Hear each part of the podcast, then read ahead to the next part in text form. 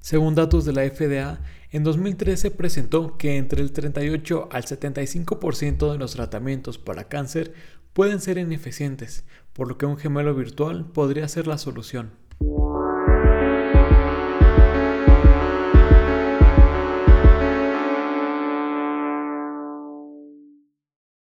Bienvenidos a Más que Memoria, donde exploramos los misterios del cerebro y la mente humana. En cada episodio vamos de la mano a través de los últimos avances y descubrimientos en el campo de las neurociencias. Acompáñanos en este viaje de descubrimiento mientras desentrañamos los secretos del órgano más complejo del cuerpo humano, el cerebro. Hoy tendremos el tema de los gemelos virtuales, tal como lo comenté en las noticias de hace unas semanas, pero qué son y cómo funcionan, aquí lo develaremos. Es una forma de llamarlos gemelos virtuales a la manifestación de la evolución de la tecnología que ha tocado cada parte de nuestras vidas, desde un proceso industrial, el manejo de alimentos y hasta la medicina. Principalmente, la investigación médica se ve beneficiada de ese desarrollo, pues puede ser de gran utilidad en el diagnóstico temprano, el manejo de enfermedades y lo más importante, aumentar la eficacia de un tratamiento. Según datos de la FDA, en 2013 presentó que entre el 38 al 75% de los tratamientos para cáncer pueden ser ineficientes, por lo que un gemelo virtual podría ser la solución. A pesar de que su primer planteamiento fue en 1990, tomó hasta 2010 en que la NASA creó este primer modelo para estimar cómo sería el comportamiento del ser humano en las misiones tripuladas al espacio.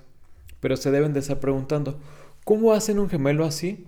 Miren, la técnica consiste en tomar una muestra del paciente a analizar, puede ser de un tumor o de algún órgano, y con ayuda de la biología molecular, expertos en genética, biofísicos, que ellos estudian y analizan el comportamiento de las células, además, también se reúnen datos como estilo de vida, factores ambientales, entre otros.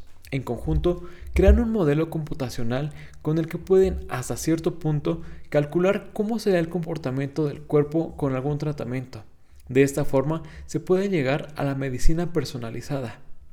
Ahora, para saber qué tratamiento será más efectivo que otro, se realizan ensayos in silico, es decir, de manera virtual. Por un lado está toda la información del paciente y por otro toda la información del medicamento, como los mecanismos de acción. Estos se pueden emplear y se prueban todas las alternativas y aquella que dé un resultado más aceptable será la que se use con el paciente. Claro que el resultado no es exactamente a como lo predice el ensayo virtual, pero sí es el más acertado. La principal ventaja de los gemelos virtuales es, claro, aumentar la eficacia en el tratamiento. Otra aplicación es reducir los costos de investigación en el desarrollo de nuevos fármacos. Se van a preguntar cómo sería esto posible si les acabo de mencionar que estos gemelos virtuales son para un tratamiento personalizado. Bueno, en este caso se toman datos muy generales de un cierto tamaño de la población. Por ejemplo, para el virus que causó esta última pandemia, se analizó una parte de nuestras células que está presente en todos los seres humanos y la afinidad que el virus causante tiene por esta parte. Así, se probó el mejor fármaco que pudiera evitar la unión del virus con la célula. Aplicándolos a otras enfermedades, hay un gran interés por estudiar este modelo para los pacientes con esclerosis múltiple, que como saben es una enfermedad autoinmune. Entre una de sus causas está una mutación genética y su principal característica es la pérdida de movilidad del cuerpo. Un gemelo virtual brinda información como la predicción de la progresión de la enfermedad o efectos del tratamiento e incluso puede determinar sus efectos secundarios.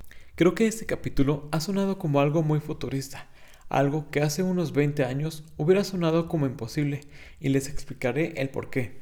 Apenas en el año 1989 se habló por primera vez de una prueba in silico, es decir, simulaciones virtuales de experimentos, que por cierto, esa primera vez fue en México.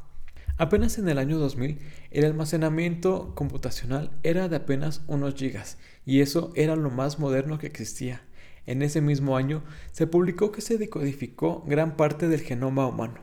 Hoy, estos desarrollos trabajan en conjunto para mejorar la salud de diferentes enfermedades y las perspectivas a futuro estiman que para el 2025 habrá un incremento de hasta el 21% en el presupuesto destinado a este tipo de modelos.